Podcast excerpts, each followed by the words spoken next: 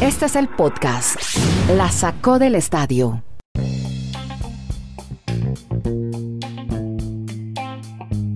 Episodio 470, ¿cómo les va? Bienvenidos a esta charla que hacemos 20 minutos vía streaming en este podcast con Dani Marulanda, que está en el Retiro, Colombia, la ciudad del Retiro. Kenneth Garay en Bristol, Connecticut, en los Estados Unidos. Y quien les habla, Andrés Nieto Molina, su servidor desde Santiago de Chile. Hoy con la etiqueta Florentino, Stephen Curry, Vanessa Bryan, Nike, Nikola Jokic. Vamos a etiquetar también a los Yankees. Fracaso. Yo creo que Florentino es el personaje trending topic mundial después de su intervención en el programa favorito de Dani Marulanda que se llama el del Pedrerol, ¿cómo se llama esa vaina? El Chiringuito. Sí, ayer lo vi por primera vez, Garay, y ayer me dio la impresión, Kenny, lo saludo una vez a usted, me dio la impresión de que de que Florentino oye este podcast, porque hace dos años estamos, el mismo discurso de Florentino, ¿no? Que, que los, que los equipos se están empobreciendo, que los partidos son muy largos, que las nuevas generaciones ya no ven deporte, que todos están conectados a las tabletas, que hay que copiar el modelo NBA, NFL. Oiga, increíble todo lo que estamos diciendo hace un año acá. ¿Ah? Kenneth Garay, en Bristol. ¿Cómo le va, don Andrés? Un feliz día desde Alaska hasta la Patagonia. Un abrazo al gran Dani Marulanda. Yo me acuerdo más de Dani, no tanto, no tanto ni usted ni yo, sino Dani. No, no, no, pero es que Dani trabaja para el podcast, entonces hablamos de en, eh, genérico. El No, podcast la sacó el estadio. Óigame, eh, a propósito, no. Dani Marulanda está por allá azotando unos cajones. De una vez saludo a Dani. Hola, Dani, ¿cómo anda? ¿Qué tal Andrés? Abrazos para todos. ¿no? Es un, es un Bueno. proyecto de los tres y aquí lo que opinamos va, hombre. Exacto, No, exacto. un bien pero- común. no, pero- entonces Claro, la banderada es Marulanda, pero, pero es que No. digo, yo lo he oído en este podcast, o sea, yo no sé quién, quién, quién dice qué, no, claro, pero Andrés, lo veo en ya- este podcast. Sí, sí. Ya que lo decimos, hay que decir que Dani Marulanda siempre alabó, eh, y tiene razón, obviamente, el formato mm, y la manera como se hace, como se lleva a cabo, cómo se desarrolla la NFL, y prácticamente buscan mm, una fórmula muy parecida. Ahora, eh, a mí me sorprendieron dos o tres cosas. A Florentino cuente. Pérez, que hay que decir, los colegas del chiringuito la sacaron del. Muy bien, Pedrerol. O sea, el día que era, no, impresionante. lo estaba esperando el mundo. Oiga, y Dio nunca había ido al programa, ya lo contó, ocho años del programa y nunca había ido. dio la cara a Florentino, habló con los colegas del chiringuito eh, y dice que están haciendo esto para salvar el fútbol. Ojo, a mí no me disgusta la Superliga y entre más sé de ella, como que más me empieza a gustar, pero hubo cosas que sí me sorprendieron, Andrés eh, y Dani. Una de ellas, hombre, el tema de los partidos largos. Yo, Increíble. ¿qué le quedará Sí. al béisbol Mm, No, pues, Despu- después de lo que de lo que dijo ayer Florentino. Sí. O sea, Sí. él dice que, y es verdad, las nuevas generaciones no se aguantan ni siquiera las dos horas de partido de los 90 minutos. así es. ¿Cómo será de aquí en adelante? Porque tampoco se puede reducir mucho. Lo único es subir la calidad del producto. Que hay partidos infumables, sí, pero partidos infumables existieron desde que el mundo es mundo. Ahora, habló de meritocracia. Más allá de que quieren salvar el fútbol, habló de meritocracia eh, y de que hay cinco equipos que entrarán por meritocracia. Eso también está en veremos. Lo que sí, les hago dos reflexiones. A ver, cuente. A ver qué opinan. La primera. No sé quién está detrás del mercadeo, pero no es que sea un genio, es que sabe hacer su trabajo. No, pues que tenían hasta una página web ya lista, montada, divina, de Pero Super League. ¿Por qué? A- Andrés, pero venga, le digo porque más allá de que la página web, porque sin demeritar lo que usted dice, señor Nieto, hoy por hoy página web tiene mi mamá. No, no, pero, Todos pero una pensar- bien hecha, bien montada. O sea, el muñeco Es- quedó bien sí. armado, bien montado. Es Muy bien armado, pero es, es el timing. El timing es de genios. Ellos, independientemente de que en, en un artículo que escribí esta semana, en el punto G, pregunto por qué nos sorprende la rebelión si ya sabíamos que se venía. El domingo emiten el comunicado. Se enloquece el mundo del fútbol. Claro, un día antes de que se iniciara el Congreso de la UEFA en Suiza. Hoy por hoy, nadie habla del nuevo formato de la Champions. Sí. Que Hoy por hoy, todos hablan Sí. en pleno Congreso de la UEFA Sí. de Florentino Pérez y de la Superliga. Ahora, esta mañana, Seferín habló y dice que están. Seferín hablamos del presidente de la UEFA. Habló, pero la siguen barrando. Ese tipo no tiene filtro. ojo, los dos, O sea, qué porque poca diplomacia, qué arrogancia la de ese tipo. Obviamente, pero es que el problema es que ahora se le unió Infantino y los dos la están embarrando. ¿Por qué? Porque los dos hablaron. Sí. Infantino dijo hoy en el Congreso, O están con nosotros o contra nosotros. Eso se lo va a tener que comer enterito en algún momento de su vida. Claro. Y lo otro, dice Seferín, hombre, todavía están a tiempo de reconsiderar, de arrepentirse, de cambiar de opinión. Sí. Como si él no fuera, como si él no se hubiera equivocado. Tipo que no releva ni su, no, como decía Florentino, no revela ni su salario. El tipo, poca transparencia en la UEFA y en la FIFA, ¿no? no uno no sabe cómo es el negocio de esos tipos. Esta mañana habló Zidane. Sí. Le preguntaron, no se mojó. Ayer Jürgen Klopp Dijo, eso es cosa del presidente. Dijo Zidane. Exacto. Mm. Ayer Jürgen Klopp sí se mojó y dijo que estaba en contra. Hoy, Zidane quisieron enfocarle la pregunta desde diferentes puntos de vista, no se mojó. Habló Guardiola, no se mojó. Su equipo juega mañana Sí. ante el Aston Villa. Eh, y ojo, Pero, pero Kenny, llegan versiones hoy, hace pocos minutos desde Inglaterra, donde dice que dos grupos se abrirían de este proyecto, ¿no? en Inglaterra, leyendo entre líneas, habría uno o dos equipos que se quieren bajar del barco porque lo que han firmado son letters of intent. Sí. cartas de intención, lo cual es muy diferente a firmar un compromiso contractual. O sea, se puede romper legalmente. Creo que todos los que, todos los que han firmado han firmado cartas de intención. Eso sí, la única forma de que la Superliga no vaya es que se empiecen a caer los equipos. Sin equipos no hay Superliga, así den o pongan por delante 5 billones Sí. los muchachos de JP Morgan o la financiera JP Morgan. Lo de Seferín, todo lo que le dijo a los ingleses, yo me sentiría muy molesto. Los critica a los ingleses que son multimillonarios, que son realezas, que hay un oligarca ruso. O sea, y les dice que han cometido un error. O sea, como si él fuera el dueño absoluto la verdad. Cuando el fútbol va a la crisis por culpa de Seferín. A mí realmente me gustaría ver en el plató, como dicen los españoles, también esas dos horas con Seferín. O sea, para ver el punto tan claro que fue Florentino en explicar qué es la Superliga para ellos, ver la otra cara de la moneda. Porque normalmente en toda discusión, en todo pleito, siempre hay que analizar los dos puntos de vista para uno poder sacar conclusiones. Hoy, ¿qué dirá el mundo? Pues muchos yo creo que se dejaron convencer en cierto sentido por lo claro que fue Florentino Pérez la noche anterior, sobre todo en esa entrevista. Yo creo que el fondo de esto, Andrés Kennedy Oyentes, es un pleito que cada uno está sacando trapitos al, al sol, como se dice, para ver a qué acuerdo vayan a llegar. O sea, hay una presión de, de ambos bandos. Pero hay tres detalles que a mí me llamaron mucho la atención. El primero de ellos es cuando Florentino fue tan insistente. ¿Usted sabe cuántas palabras dijo él? ¿Cuántas veces dijo la palabra transparencia? No, dígame, Incluso ¿cuánto? llegó a mencionar, no, llegó a mencionar incluso que él me entiende por qué en el mundo del deporte todas las personas pueden saber cuánto se gana LeBron James en la NBA, porque todo está público, y porque el presidente de la UEFA nadie sabe cuánto se gana. No, si hasta él dice Primer que mi salario lo conoce también todo el mundo, como presidente del Real. Madrid, dice No, no, no, y ojo, y ojo, Dani, el salario de Roger Sí. Godel, el comisionado y los comisionados de los grandes deportes o de las grandes ligas en los Estados Unidos, los salarios son públicos. Claro. Exacto, o sea, hay un tema de fondo muy importante que, el- que lo sacó a la luz pública allí el señor Florentino Pérez. Otros dos detalles que me llamaron de tantas declaraciones que dio, usted lo, lo mencionó rápidamente, el tema de la juventud. Según un análisis que él presentó, las personas entre los 16 y los 24 años de edad, ya el 60% no ve fútbol o no se aguantan estar 90 minutos pendiente de un... Oiga, hubo un periodista que le preguntó que, que si no era muy lógico que algunas streaming en un futuro sean capaces de comprar solo los últimos 10 minutos de un partido de fútbol. Que esta generación va a llegar incluso a ser capaz de, de hacer esa cantidad de transferencias. Porque los jóvenes no ven, o sea, él, él dio a entender, si nosotros no tenemos un producto que sea entretenido, los jóvenes se entretienen en otras cosas con tanta multiplicidad que hay ahora de, de actividades. Lo- O sea, Aquí los hemos que- mencionado, los Twitch, la Sí. Play, todo. Eso ya no, eso es lo que le gusta a los pelados. Por eso, por, por eso es Y que el- yo quedé enloquecido. y- y- ¿Qué le queda al béisbol anoche? Sí. Narramos un muy Sí. buen juego, Sí. pero el muy buen juego arrancó a las 10 y 10 de la noche del este y salimos Pero- a la 1 y media de la mañana. Pero no hubo jarra caliente, no hubo jarra café, ¿o sí? No, pues. No, no, sí, no. No, no, no hubo jarra de café, no hubo extra trading, pero no, a esa hora, a esa hora la jarra de café es como mandatoria, nieto. Ayer me tocó, fue un overtime en, una- en la NBA viendo Grizzlies Nuggets. Dos Sí, overtimes, ya- ya voy dos. para allá. Ah, bueno. Ya voy, ya voy para allá para hablar de no- Nicolás Jokic. No, y el último tema, el tercero que quiero, el tercero que quiero comentar que para mí es el fundamental, el modelo de la repartición del dinero que planteaba Florentino Pérez.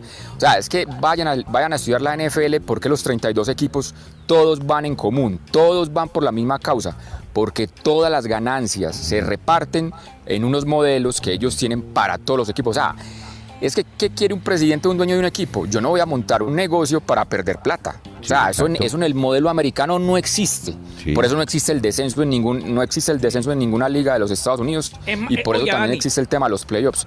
Entonces, es tan eso, importante no sé, a futuro yo, yo veo que es- ellos se están uniendo mucho, perdón Kenneth, a modelos que tiene la NBA, modelos que tiene la NFL. Él dio muchos ejemplos sobre todo del, del baloncesto en, en- Europa, sí. porque, porque ellos pensaban que la ACB se iba a morir, que es la liga de- profesional de baloncesto en, en- en España, con lo de la Euroliga. Y ahora todos los equipos quieren estar en la Euroliga.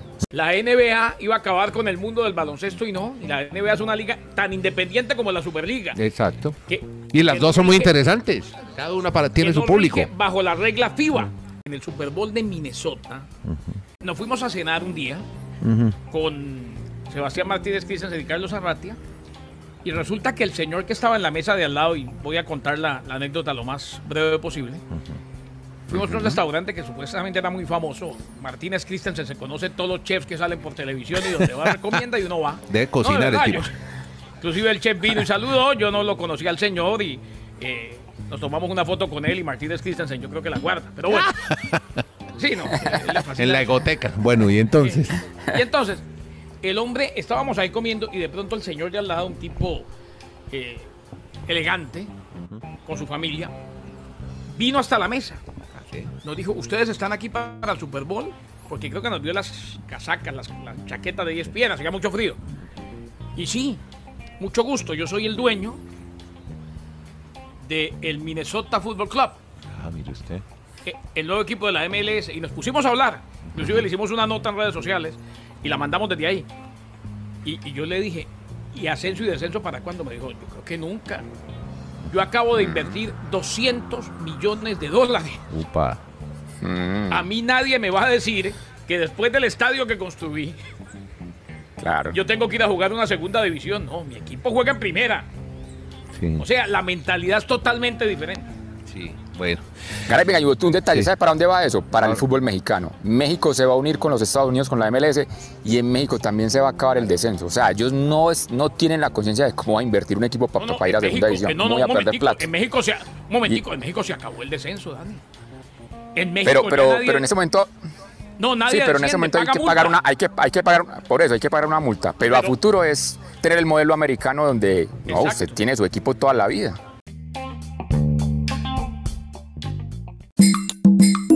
Bueno. Interesantísimo. Bueno, dejemos el Sí. tema, el tema está buenísimo, pero bueno, hay que hablar de deportes americanos también. Ta- También están pasando otras cosas en el mundo nuestro, en el mundo de este podcast de la, de la sacó del estadio. Y mm, hablemos de la NBA, hombre. Sí, estaba yo ahorita mencionando ese partido, ¿verdad? Usted me iba a decir algo de Nikola Jokic, de su actuación fabulosa ayer y el trabajo a la defensiva de Campazo. A mí me da, me, me da mucha risa los comentaristas argentinos cuando no hace buen, buena puntuación, entonces alaban el trabajo defensivo de Campazo.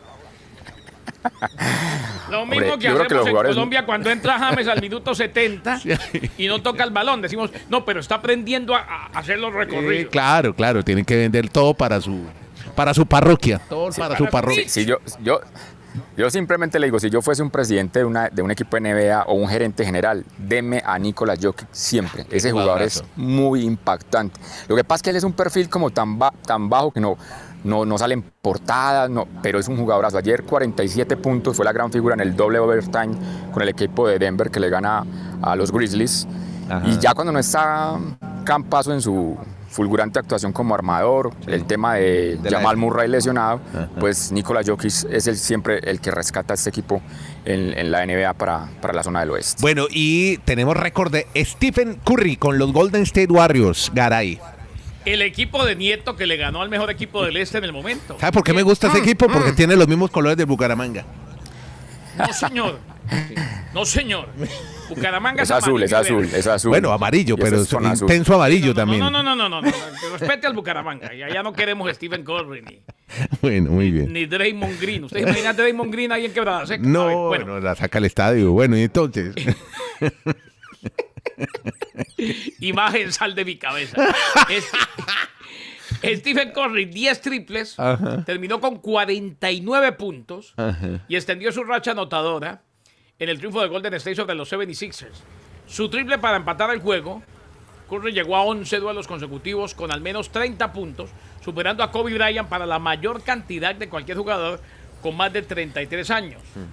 También tiene la racha más larga de encuentros con al menos 30 puntos con los Warriors desde Will Chamberlain en 1964. O sea, sigue haciendo números, sigue Solito, ¿no? pasando a ser, Sí. eh, adueñándose, apropiándose de la silla del mejor jugador en la historia de los Warriors de Golden State, el equipo de Andrés Nieto. Exactamente, sí, soy Pero, muy mal hincha, pero, pero bueno, pero ahí estamos. Cuénteme. Andrés, pero, pero cuando se dan esos resultados, uno parece viendo dos ligas. O sea, los Golden State Warriors en este momento son el noveno lugar, ni siquiera están entre los seis primeros No, clasificados de- del oeste.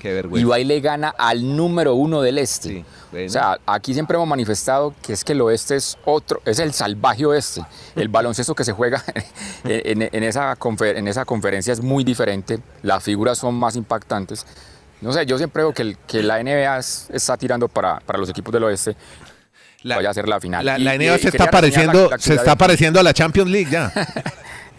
An- Antes de los cuartos de no. final. Ayer dijo Florentino eso también. La, la Champions se pone buena después de los cuartos. Y yo decía, pero este, no es- este Florentino- Florentino Marulanda, ¿quién me está hablando? Florentino se vende, se- Florentino vende bien las cosas, pero no es muy seductor cuando habla, ¿no? Sí, no, pero, pero el viejo tiene muy bien su cuento, muy su bien cuento, armado. sí. Esta claridad. Bueno, lo otro que quería reseñar de la NBA anoche fue lo de CP3, lo de Chris Paul, que se convierte en el quinto jugador con más asistencias en la historia de la NBA, superando nada más y nada menos que al Magic Johnson. Entonces estaba feliz en las redes sociales con sus hijos, pues porque para él fue un ídolo Magic Johnson y ahora lo sobrepasan asistencias. Va a estar difícil porque llegó a 10.145 y John Stockton, que es el líder, pues con más de 15.800.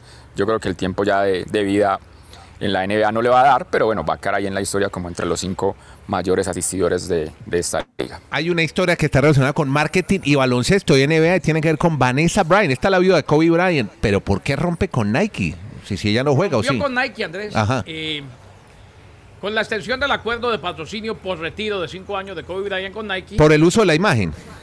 eh, claro, eh, el acuerdo estaba, pero expiraba en abril. Vanessa Bryan y propiedades Kobe eligieron no renovar la asociación. El contrato de Kobe con Nike expiró el 13 de abril del 2021. Kobe y Nike, y Nike han hecho algunos de los tenis para basquetbol más hermosos en la historia, dijo Vanessa en su comunicado. De acuerdo a lo que se dice en una fuente reveladora, Brian y su negocio de bienes se frustraron con el hecho de que Nike limitó la disponibilidad del producto de Kobe durante su, durante su retiro y luego de su muerte. Eh, hubo también frustración, no les gustó, la falta de disponibilidad del calzado de Kobe en tamaños para niños. Así pues que falta de disponibilidad en tamaños para niños y limita- limitaron la disponibilidad de la marca de Kobe después de su muerte. No le gustó a Vanessa y deciden tomar otro rumbo para asegurarse que la marca Kobe a nivel de calzado Sí. y a nivel de indumentaria deportiva siempre esté vigente. Podcast La Sacó del Estadio. En Twitter, arroba La Sacó Podcast.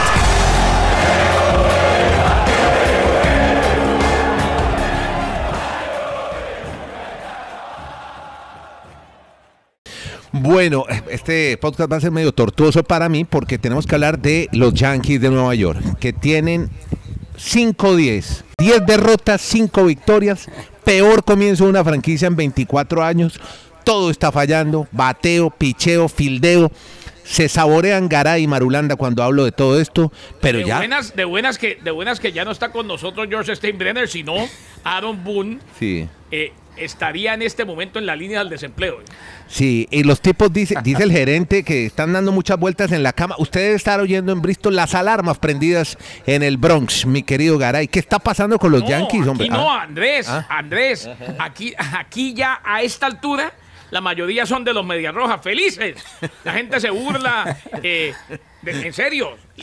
La gran mayoría de los que tengo cerca son fanáticos a muerte de los sí, sí, pero bueno, estamos recordando también un mal inicio, año 77, un poco de historia de datos, cuando empezaron también con una irregular campaña y al final llegaron a la postemporada. Bueno, pero ¿qué pasa, hombre, con... Bueno, Marulanda, eh, hay también un amable oyente de este podcast, don Pablo Sarmiento Pineda, lo, lo vi en una discusión, en una discusión con usted, bueno, en un amable diálogo mejor, con usted sobre, sobre este mal inicio de los Yankees. Él dice, faltan 140 partidos, todavía hay tiempo, Dani. Pero nuestro querido director, Kenneth, ¿cómo le parece, Andrés? Lo- le mando la continuidad para que hablamos con los Yankees, pero bueno, obviamente él nos lo pone en el último lugar en el podcast. Claro, no, quiere hablar de la Pero- realidad. Sí, por eso. No, él pues está que- como pero venga, Seferín. no, eh, Pero a ver cuánto llevamos. Voy a ver cuánto llevamos de tiempo. Si, como Infantino. si no, esto no va. Si esto, miremos cómo estamos de tiempo. Si no, no va. A ver. Bueno, entonces rápido, entonces, en, un, di- en un minuto lo comentamos. Bueno, el tema de los Yankees es que llevamos 20 días de la temporada 2021 de la MLB y los Yankees son el peor equipo en la Liga Americana, con el registro que usted menciona de solo 5 victorias y 10 derrotas. Es más, si no existiera en ese momento el- los Colorado Rookies, pues los Yankees serían el peor equipo de todas las grandes Qué ligas. vergüenza. Solo superan, solo superan a los Rockies de Colorado en el puesto 30 ellos y obviamente 29 los Yankees. Pero sí, lo que dicen nuestro amigo Sarmiento en las redes sociales es muy claro. Faltan más de 145 juegos, eso que está comenzando. Lo que pasa es que los Yankees no son para eso. Los Yankees es para ir a arrasar en cualquier De parque de principio a fin. a cualquier rival. Claro, para eso tienen el presupuesto más alto, la nómina más rimbombante. Entonces, pues obviamente la gente que está criticando ese modelo de, de negociación, Sí. pues le va a ir con todo a los Y Yankees. para cuando están hacer, Dani, lugar. un paralelo con la Superliga, ¿qué pasa con los Yankees? Que, que lo tiene todo y no gana. Eso, es- eso es lo bonito, eso es lo bonito del fútbol, como dice el amigo ¿Mm? Sí, Bedoya. sí, sí, eso sí. es lo bonito del béisbol. Sí, sí, sí, no, sí, y- shampoo para el pelo, sí, sí, no, pero, pero venga, pero, pero si vamos a los números claros, si por ejemplo, si, si el formato del béisbol de Grande Liga fuese al que más ganara y no hubiesen playoffs, los Yankees ya tendrían series mundiales en los últimos 11 años, más de las que lograron la del 2009. Sí. Pero ¿qué pasa? Que como hay playoffs, en los playoffs es otro el, el ritmo, es otra la motivación, otra las ganancias para algunos. Entonces, no es tan sencillo en, en ese formato. Así, por más dinero y por más apuesta económica que tengan los Yankees, pues siempre va a aparecer algún coco ahí que los pueda asustar. Así que, mi hijo, Stanton, Gleyber Torres, George, Giurchela, hermano, están apagados a, pare- despertar, a hermano. mí, a mí me parece que, que han llegado como bombos y platillos es- exactamente esa clase de jugadores. Josh, Stanton, esos bateadores enormes de cuadrangulares, pero se lesionan mucho, son muy de cristal. Entonces, yo creo que esa nómina nunca se ha podido mantener, sobre todo en la última década, como esa época anterior de Jorge Posada, Mariano Si Rivera, béisbol- la de Jeter, la de... hubiera descenso, Bernie Williams. todos los días para que se fueran para. Bueno, ya nomás, listo. De pronto esto ni va la- en el podcast. Muchas gracias, hermano. Ya terminamos, cerramos. Buen, buen episodio hoy. Muchas gracias. Buenas historias, buenos rollos con Dani Marulanda en Colombia, Kenneth Garay en Estados Unidos, Nieto Molina los saluda desde Chile en este podcast. Conversamos 20 minutos sobre deportes. Gracias por escucharnos y compartirnos en su plataforma de audio favorita, la que a usted más le guste. Nos busca como La Sacó del Estadio Podcast. Sí que me sentí rejuvenecido escuchando las declaraciones de Florentino No, Pérez. no, es que Florentino- Soy como esos jóvenes, soy como esos jóvenes de ahora.